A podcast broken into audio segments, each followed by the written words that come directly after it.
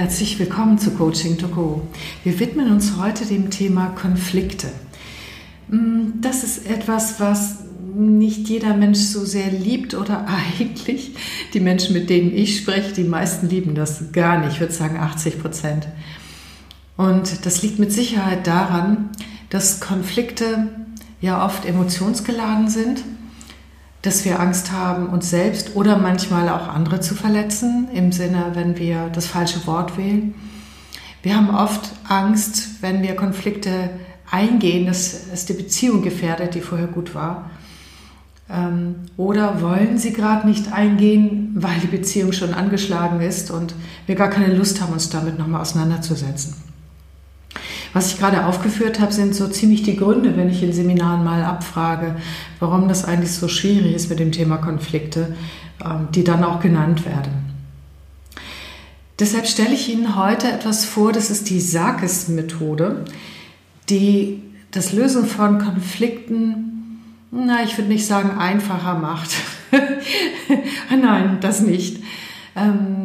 Aber die Chance erhöht, dass Konflikte wirklich gelöst werden und dass es nicht einfach nur zu einem Schlagabtausch kommt, ähm, wo dann letztendlich Vorwürfe ausgetauscht werden und Konflikte nicht wirklich gelöst werden. Die Grundlage des Sarkis-Modells stammt aus der gewaltfreien Kommunikation nach Marshall Rosenberg. Ich weiß nicht, ob Sie das kennen. Die, die das nicht kennen, äh, zucken allein bei dem Wort gewaltfreie Kommunikation total zurück. Sagen, Gott, was ist denn das für ein Name? Und äh, ja, der, der Name ist wirklich auch nicht ganz einfach, das finde ich auch. Und trotzdem drückt er etwas aus. Nämlich, dass wir nicht, auch wenn wir von irgendwas genervt sind, verbale Gewalt ausüben. Und das machen wir nämlich gar nicht so selten in einem kleineren Umfang, also jeder von uns, also ich nehme mich da auch wirklich nicht aus.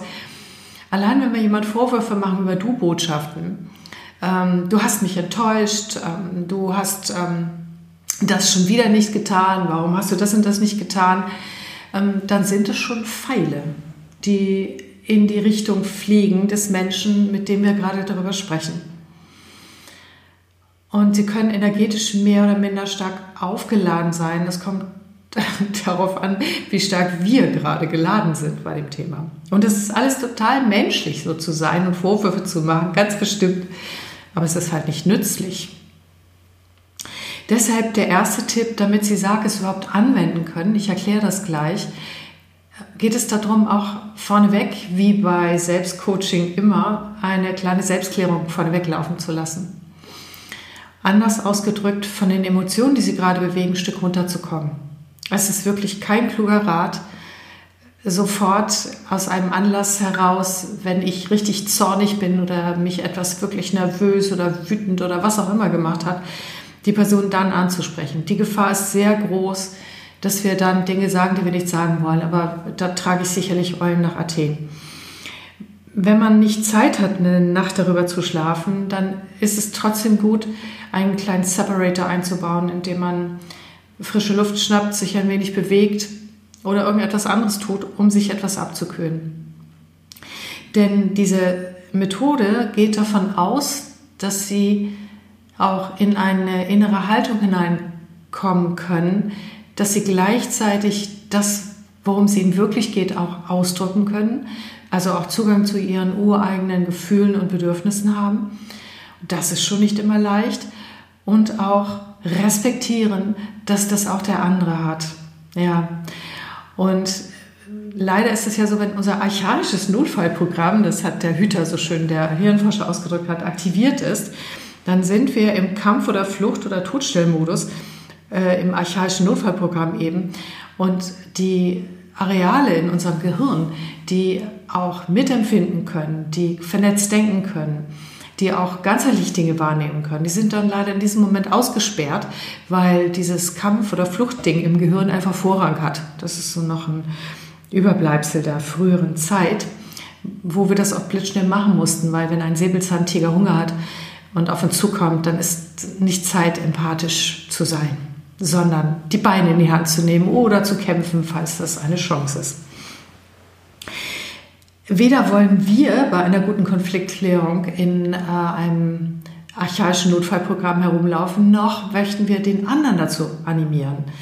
Und jede Form von Vorwurf erzeugt eine Druckwelle, die den anderen natürlich je nach Persönlichkeit und je nachdem, wie das Nervenkostüm auch gerade ist, auch in diesen Zustand hineinbringt. Und dann ist es ganz schwer, Konflikte zu lösen. Also ein wenig Abstand tut zunächst gut. Bevor ich Ihnen nochmal ganz genau sage, wie es geht, möchte ich noch etwas anderes ansprechen. Und zwar, es geht von etwas ganz Wunderbarem aus, nämlich, dass wir Menschen dann Konflikte erzeugen oder uns konfliktär fühlen, wenn nämlich unsere Bedürfnisse, die wir haben, nicht erfüllt werden oder auch unsere Gefühle in irgendeiner Form missachtet wurden oder verletzt wurden. Und das Spannende ist, wissen Sie, das geht jedem Menschen so. Der Dalai Lama hat gesagt, Menschen sind unglaublich unterschiedlich, aber es gibt etwas, was sie vereint. Und was sie vereint ist, sie wollen glücklich sein und wollen auch, dass ihre Lieben glücklich sind. Und ähm, sie möchten Schmerz vermeiden und möchten auch Unheil und Schmerz von ihren Lieben abwenden. Das ist es, worum wir im tiefsten Inneren kämpfen. Wir möchten uns wohlfühlen. Und dazu gehört zum Beispiel auch, dass das, was ich wirklich gerade brauche, dass ich das auch im Außen bekomme. Nicht, dass wir das immer bekommen können.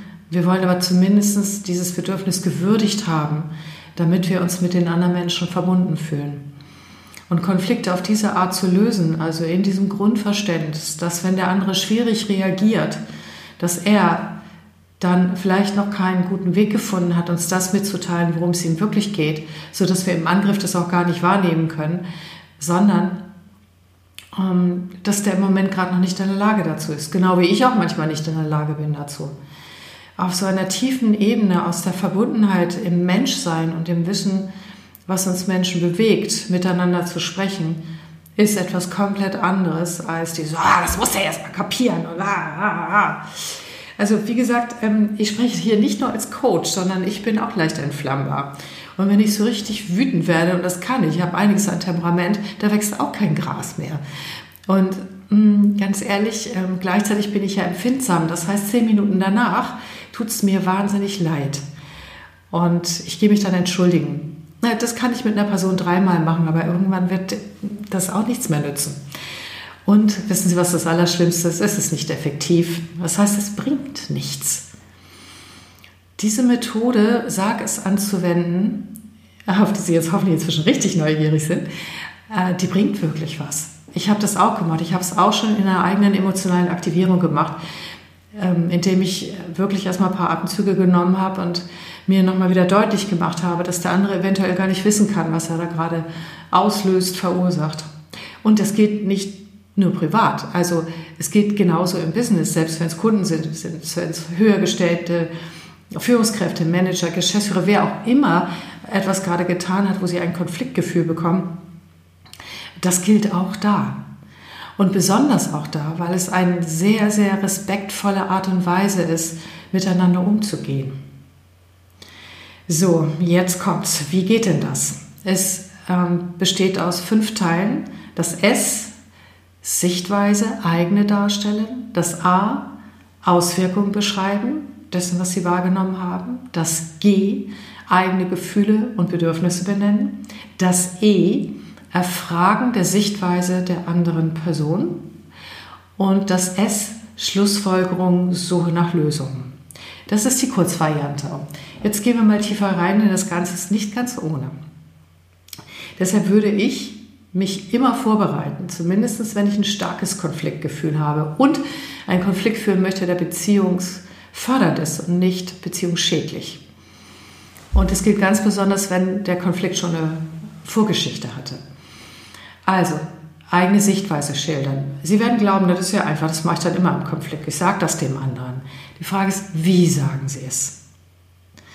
Denn Sichtweise, die eigene zu schildern, sollte ein Beschreiben sein, dessen, was Sie auf der Sinnesebene wahrgenommen haben, nicht die Beurteilung der Wahrnehmung. Und da kommen wir relativ schnell hin.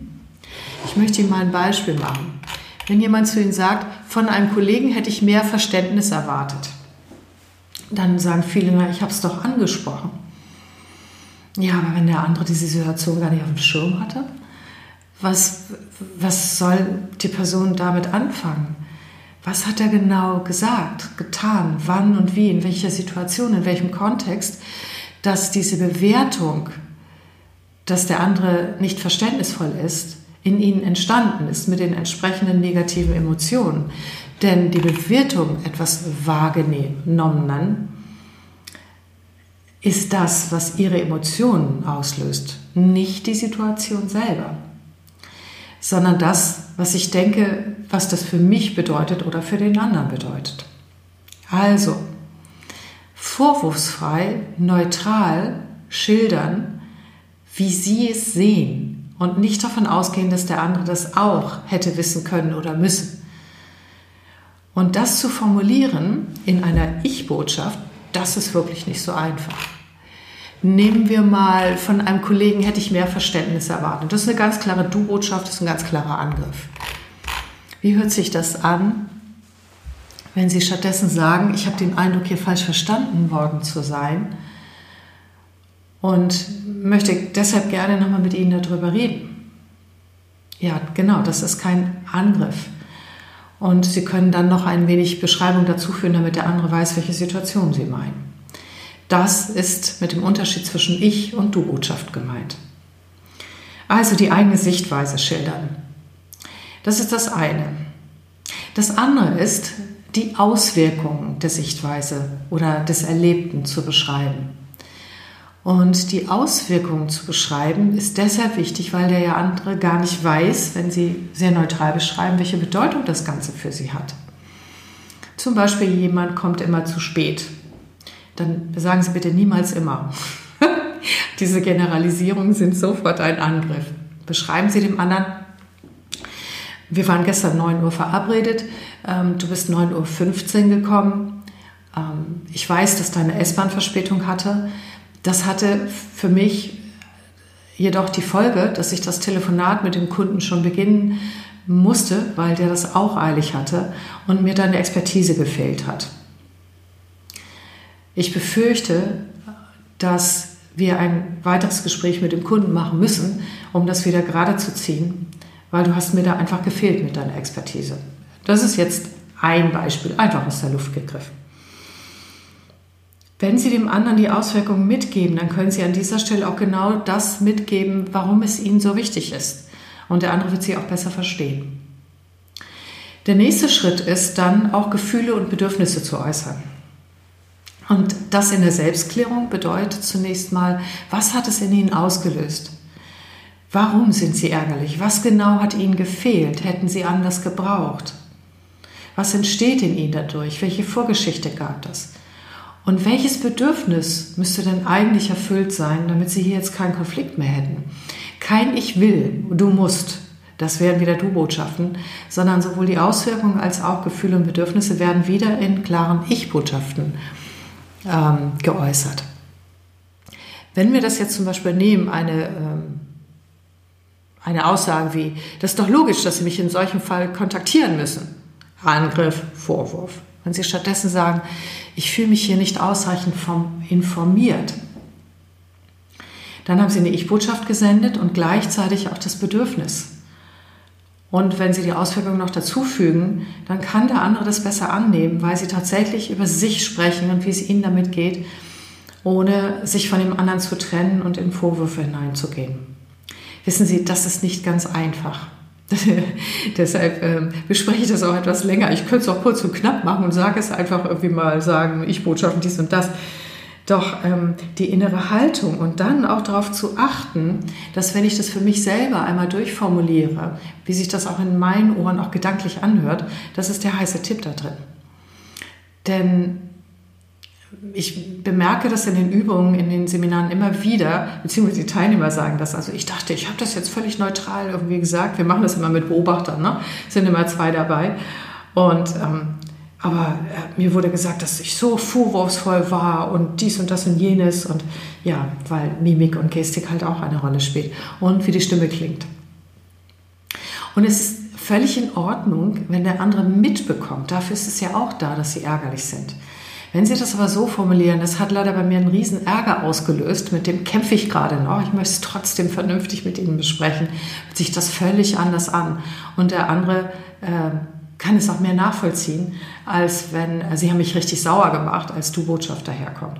Oder wenn man seine Gefühle gar nicht benennt und so tut, als gäbe sie nicht und als würde man völlig äh, sachlich, fachlich, richtig mit dem anderen sprechen und die unterdrückte Wut äh, strömt aus jedem Knopfloch und äh, aus jeder Pore und in der Stimme. Weil dann haben wir nicht die Verantwortung für unsere Gefühle übernommen und dann bekommt der andere das mit. Sobald wir die Verantwortung dafür übernehmen und uns auch selbst empathisch sehen, ja, es ist klar, dass es das in mir auslöst, das ist in Ordnung trotzdem, trotzdem wird es dem anderen auch irgendwie gegangen sein und ich möchte das wissen. Und das ist dann der nächste Schritt. Erfragen der Sichtweise der anderen Person. Ja, und hier gibt es auch einen Trick, nämlich nicht denken, während der andere dann spricht und freundlich einladen. Das heißt, mich würde wirklich interessieren, wie du die Situation erlebt hast und wie du jetzt, nachdem ich dir das gesagt habe, drauf schaust. Wir können auch noch dazu fügen, weil ich mit dir eine Lösung für die Zukunft möchte oder was auch immer das Bedürfnis war. Und dann haben Sie Sendepause. Und zwar nicht nur, um dem anderen zuzuhören, sondern ein qualifiziertes Zuhören entsteht dann ein Hinhören, ein Hinspüren, wenn Sie sich entspannt zurücklehnen, atmen und aufnehmen, was der andere sagt, ohne sich im Kopf schon Argumente zurechtzulegen. Sobald Sie merken, dass Sie das tun, fügen Sie eine kleine Mini-Meditation ein, atmen ein und atmen aus. Keine Sorge, wenn Sie das voll annehmen, auch innerlich, was der andere sagt, heißt es noch lange nicht, äh, dass damit alles gut ist. Die Bedürfnisse, die Sie haben, darum darf es Ihnen weitergehen und dürfen Sie auch noch in mehreren Runden auch versuchen, dem anderen nahe zu bringen, im wahrsten Sinne des Wortes nahe zu bringen, näher zu bringen, damit er sie nachvollziehen kann. Auch Chefs, auch Vermietern auch, dem Nachbarn hm, oder ihrem Lebenspartner, ihrer Lebenspartnerin oder ihren Mitarbeitern oder Kollegen. Das sind alles Menschen. Und ich bin sicher, das sind auch alles Menschen, die mögen es, wenn Sachen bereinigt sind. Und die mögen es nicht, wenn man sich gegenseitig auf der Leitung steht, weil etwas angespannt nicht gut funktioniert. Sie schaffen eine Erleichterung, wenn sie Konflikte ansprechen. Und es ist auch immer ein sich besser kennenlernen und die, der Abbau der Spannung führt nicht selten dazu, dass äh, kreative Energie frei wird und dass eine ganz andere Art von Wertschätzung frei wird. Deshalb rein in den Konflikt. Nur zu. Ja, also während Sie sich zurücklehnen und der andere sagt, ähm, worum es ihm geht, hören Sie wirklich hin, spüren Sie nach, versuchen Sie nachzuvollziehen, nachzufühlen, wie es der anderen Person geht und was wirklich die Botschaft ist. Und wenn Sie sie nicht verstehen, dann stellen Sie Verständnisfragen. Das ist ein Zeichen von Interesse und nicht von Dummheit. Fragen stellen ist gut. Es sei denn, es sind inquisitorische Fragen, die so äh, eher, wie konnten Sie denn das so sehen äh, oder wie auch immer. Also mir fällt jetzt im Moment gar nicht so viel Böses ein, wie ich das manchmal irgendwie erlebe. Ähm, ja, aber vielleicht haben Sie eigene Beispiele im Kopf. Ich denke, da wissen Sie, was ich meine. Ja, wenn beide sich verstanden haben, worum es ihnen geht, und das muss gar nicht lange dauern. Wenn es eine Kleinigkeit ist, kann so ein Gespräch auch in fünf Minuten erledigt sein. Wenn es etwas komplexer ist oder schon länger dauert, dann kann das auch länger dauern dann bitte nicht unter Druck machen, sondern sich den Raum dafür nehmen, weil es auch ein Zeichen von Wertschätzung ist, sowas nicht zwischen Tür und Angel zu klären. Davon können Sie sowieso davon ausgehen, dass der andere, wenn Sie zwischen Tür und Angel machen, vielleicht auch nur ein, eine pseudo angepasste Reaktion Ihnen liefert, aber nicht wirklich, der Konflikt ist dann nicht wirklich gelöst, sondern er ist dann nur verschoben. Also, es kann mehrere Runden dauern, mehreres Hin und Her fragen, ähm, um sich gegenseitig besser zu verstehen. Und dann können Sie in die Suche nach Lösungen gehen und in die Schlussfolgerung. Was heißt das für die Zukunft? Und hier gibt es verschiedene Möglichkeiten. Sie können dem anderen Wünsche äußern, wie Sie das gerne zukünftig hätten, um das zu vermeiden. Der andere kann Ihnen auch etwas sagen, was er sich von Ihnen wünscht oder braucht. Sie können ein Brainstorming darüber machen. Oder manchmal ist das auch so im Kontext von Führung, ähm, dass wir dem anderen nochmal sehr klar unsere Erwartungen sagen dürfen und dann aber nochmal zuhören, wie der andere das sieht. Will, kann, mag, Ja, kann überhaupt er diese Erwartung erfüllen oder nicht? Und dann der Schluss des Ganzen ist dann eine Vereinbarung, die man miteinander trifft und auch nochmal gegenseitig ausspricht, um zu sehen, ob man sich richtig verstanden hat. Und wenn es ein Konflikt war, der nicht nur mal kurz äh, zwischendrin war, sondern etwas, was schon länger dauert oder immer mal wieder aufflammt, dann ist es auch gut, nicht nur die Vereinbarung zu machen, sondern auch eine Art Probezeit zu vereinbaren, um sich dann nach ein, zwei Wochen wieder darüber auszutauschen. Haben wir es hingekriegt? Haben wir das wirklich vom Tisch bekommen? Ähm, oder ist da was aufgeflammt? Haben wir bei unserer Lösung noch irgendwas vergessen? Ja, das hört sich jetzt alles wahnsinnig komplex an, oder? Ja, das kann es auch sein, aber es muss es nicht. Meine Erfahrung ist, dass je geübter Sie darin sind, selbst wenn der andere die Sagesmethode nicht anwendet, äh, Sie können das Gespräch trotzdem lenken über Ihre innere Haltung der Akzeptanz, dass auch der andere eine Sichtweise hat, die es zu würdigen geht und und nur dann, wenn Sie das würdigen oder vielleicht sogar mitfühlen, können Sie tragfähige Lösungen auf Dauer schaffen allein diese innere Haltung und dann dieses auch Nachfragen, Raum geben und dranbleiben vor allen Dingen und auch gucken, dass man wirklich am Schluss eine Vereinbarung bekommt. Das können Sie auch steuern, das kann jeder Mensch steuern. So können Sie auch Ihren Chef, Ihre Chefin steuern oder wen auch immer. Und zwar, weil es einfach auf dem menschlichen Respekt basiert und dem, dass wir Menschen unterschiedlich sind, Rechnung zollt. Und auch der das Vertrauen in die Intelligenz der Menschen, dass, wenn man darüber spricht, sich schon etwas findet. Was passiert denn jetzt? Jetzt kommen die Kritiker. Also ich höre das dann immer in den Seminaren. Ja, aber was ist, wenn der nicht mitmacht, kein Einsehen zeigt und so weiter und so fort? Ja, dann geht sie auf die Metaebene. Dann geht Sarg es wieder los mit. Ich erlebe das jetzt folgendermaßen. Ich habe Ihnen gerade mein Herz ausgeschüttet ähm, und ich sehe, ähm, dass Sie die Augen verdrehen. Ähm, ich äh, ich bekomme nicht mit, dass sie mir darauf antworten. Ähm, ich kann ihre Sichtweise bisher noch nicht nachvollziehen, weil sie sie noch nicht geäußert haben. Und mein Wunsch wäre, damit wir hier weiterkommen, dass wir das nochmal tun. Und dann legen sie sich, lehnen sie sich wieder zurück und lassen das wirken und schweigen, solange bis es unangenehm wird. Wenn sie Kontakt auf diese Art und Weise, also eine Beziehung, auch im Konflikt angeboten haben, eine Ich bin da und ich möchte, dass du auch da bist, und das dann wirklich, wirklich, wirklich die ganze Zeit boykottiert wird, dann sagen sie, okay, ich glaube, wir sollten das sacken lassen. Ich würde gerne in der Woche nochmal auf dich zukommen. Manche Menschen brauchen einfach Zeit. Wenn es nach einer Woche dann immer noch nicht geht und der andere immer noch blockiert, dann würde ich es ruhig noch ein drittes Mal versuchen.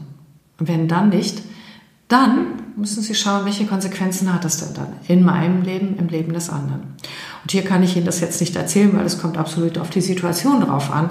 Was sind denn die Konsequenzen dessen? Aber we are agree that we are not agree, also wir haben verstanden, dass wir dann niemals zueinander kommen werden, ist auch was Heilsames, nämlich die Wahrheit der Situation. Und da muss man vielleicht auf der Sachebene gucken. Wie regelt man die Arbeitsbeziehung oder die Beziehung oder die Trennung oder was auch immer denn dann? So, das war's zum Thema Konflikte. Ist ein bisschen länger geworden, aber dafür, dass es äh, Bücher gibt mit 500 Seiten dazu, geht's ja vielleicht noch. Ich wünsche Ihnen ähm, konfliktfreie Zeiten und, und ich wünsche Ihnen Konflikte, weil Sie mit Sicherheit daraus äh, weiser, stärker und selbsterfahrener hinausgehen. Alles Gute, Ihre Christa Marie Mencho. Tschüss.